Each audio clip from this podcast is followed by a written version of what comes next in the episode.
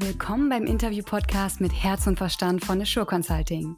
Wir treffen uns regelmäßig mit spannenden Persönlichkeiten aus der Businesswelt und diskutieren Fragen rund um die Themen Projektmanagement, digitale Transformation und Agilisierung. Wir schauen uns Change Erfolgsstories genauer an und wollen wissen, was bewegt die Projektwelt von morgen und wie können wir gemeinsam schon heute mit Herz und Verstand die richtigen Weichen für zukünftige Erfolge stellen.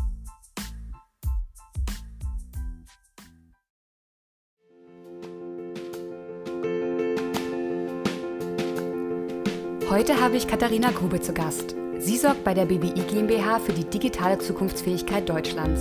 Ganz konkret treibt sie die Themen Veränderungsmanagement, Unternehmenskultur und Unternehmensentwicklung voran. Als Veränderungsmanagerin begleitet sie das Management, Führungskräfte und Mitarbeiterinnen bei vielfältigen Veränderungsvorhaben auf dem Weg in die Zukunft. Wir knüpfen an die vorherige Podcast-Folge mit Erik Marischka an, in der wir uns darüber unterhalten haben, welches Verhalten mir als agile Führungskraft hilft, den Wandel zu gestalten. Heute wollen wir wissen, wie begeistere ich meine Mitarbeiterin, damit sie sich auf agile Veränderungsprozesse einlassen. Herzlich willkommen, Katharina. Schön, dass du dir die Zeit heute für unseren Podcast genommen hast. Ich freue mich sehr, dass du da bist. Magst du unseren Zuhörerinnen ein paar Worte zu dir erzählen? Ja, hallo Marte. Vielen Dank für die Einladung erstmal. Ähm, ein bisschen zu mir. Ich arbeite bei der BWI GmbH. Wir sind das IT-Systemhaus der Bundeswehr und unterstützen deren Digitalisierung. Unser Umfeld ist komplex, beinhaltet stetig veränderte Anforderungen an uns, ähm, unsere Projekte, unsere Produkte und daher ist Veränderung unser stetiger Begleiter. Diese gehen von neuen Prozessen über neue Abteilungsstrukturen bis hin zu der Einführung neuer Tools. Als Veränderungsmanagerin begleite ich diese verschiedenen Veränderungsvorhaben auf unterschiedlichsten Ebenen und habe dabei immer den Menschen im Fokus der Veränderung. Sehr spannend, danke dir. Wir sprechen ja heute darüber, wie ich als Führungskraft meine Ideen ins Team bringe und mein Team begeistern kann. Was sind denn deine Erfahrungen aus dem Veränderungsmanagement der BWI dazu? Begeisterung ist auf jeden Fall schon ein schönes Wort und eine große Herausforderung. Ich erlebe, dass Führungskräfte häufig von ihren Veränderungsvorhaben sehr begeistert und überzeugt sind. Das ist ein guter Anfang. Meistens haben sie auch bereits viel Zeit in ihre Überlegungen gesteckt und marschieren los, um ihre geplante Veränderung zu verkünden. Und meistens sind sie der Meinung, dass sie von ihrem Team mit offenen Armen empfangen werden. Das ist allerdings nicht immer so. Veränderung bedeutet nämlich für Menschen Unsicherheit. Daher ist es wichtig, dass Führungskräfte dort einen Anker geben. Führungskräfte müssen also Sicherheit ausstrahlen, um ein Vorbild zu sein.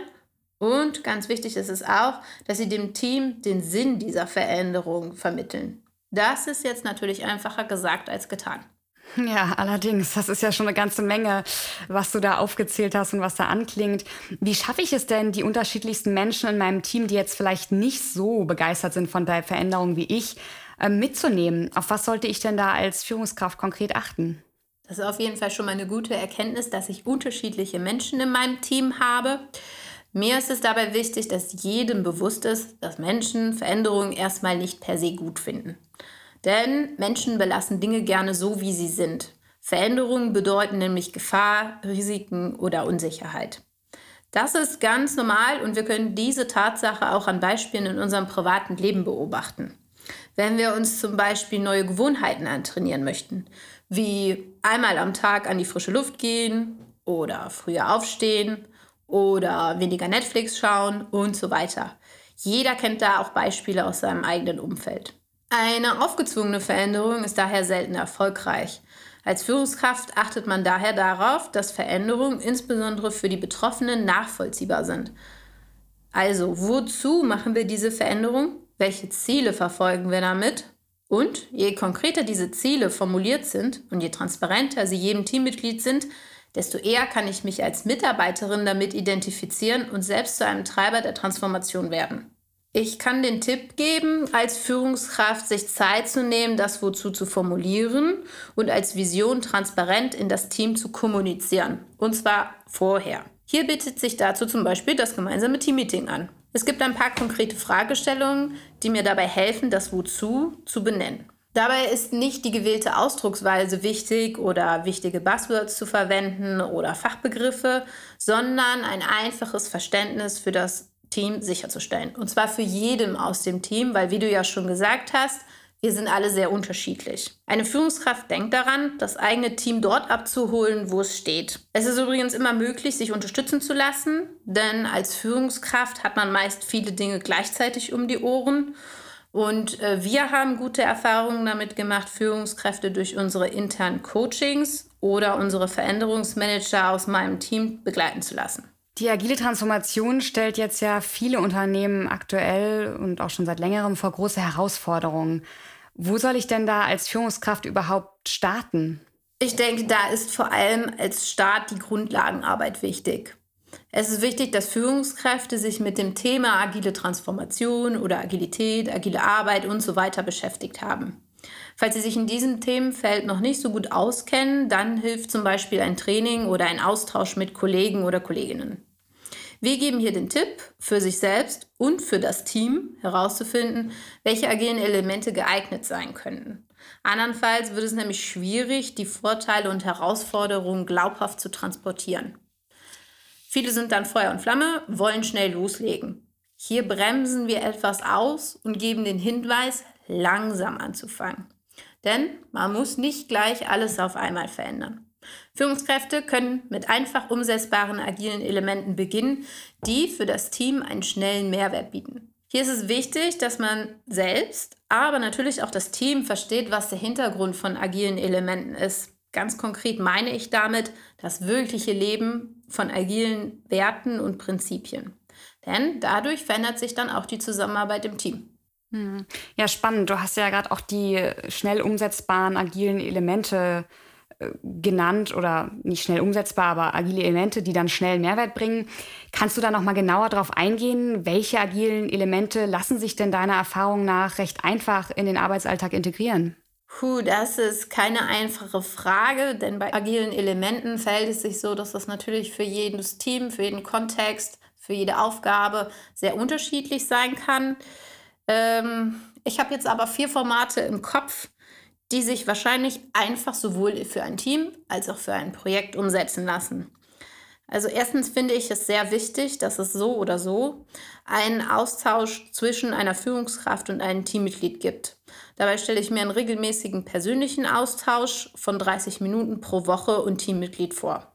Als Führungskraft liegt da der Fokus auf dem Gespräch, auf den Mitarbeiter und vor allem auf dem Zuhören. Im Rahmen eines wöchentlichen Weeklies am Anfang einer jeden Woche kann das Team die gemeinsame Arbeitswoche planen. Hier geht es darum, über Ziele, Prioritäten und erreichbare Aufgaben zu sprechen. Übrigens zahlt sich spätestens hier die formulierte Vision und die zugehörigen Ziele aus, weil das Team so weiß, welche Aufgaben wichtig sind und was zuerst bearbeitet werden soll. Drittens, in einem täglichen 15-minütigen Daily startet das Team gemeinsam in den Arbeitstag.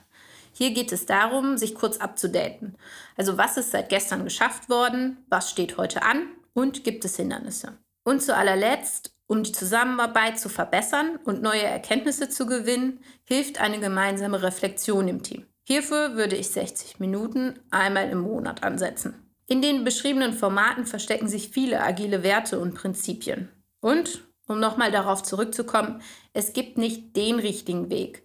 Wichtig ist es, mit dem Team gemeinsam auszuprobieren, was gut funktioniert und was nicht. Und vor allem rechtzeitig Dinge anzupassen, wenn sie nicht funktionieren. Und dafür ist die Reflexion da. Hm, ja, finde ich auch super wichtig, dass du nochmal gesagt hast, dass es nicht den einen richtigen Weg gibt. Ich glaube, das gibt, nimmt auch nochmal so ein bisschen Druck ähm, weg, wenn man das hört. Und das hatten wir auch in den letzten beiden Folgen. Wer sie noch nicht angehört hat, gerne nachholen. Da hat Erik uns ja einiges aus, erzählt aus seiner aus seinem Projektalltag als Agile Coach und ich glaube, da haben wir auch alle mitgenommen, es gibt eben nicht den einen Weg, sondern jedes Team muss so ein bisschen rausfinden, ja, was passt. Ähm, wir haben jetzt im, in der letzten Folge auch eine neue Frage zum Abschluss immer eingeführt, so im Sinne der Zuspitzung, äh, im Sinne der Du musst dich entscheiden. ähm, und zwar lautet die Frage heute, welches ist aus deiner Sicht die größte Herausforderung bei der Umsetzung von Veränderungen? Ja, habe ich schon gehört, finde ich eine sehr coole Frage, weil sie irgendwie nochmal zusammenfasst, was eigentlich wichtig ist oder worauf der Fokus liegen sollte. Ähm, jetzt, wo ich sie selber beantworten muss, finde ich es gar nicht so einfach. Ich würde sagen, die Unterschätzung des Faktors Mensch.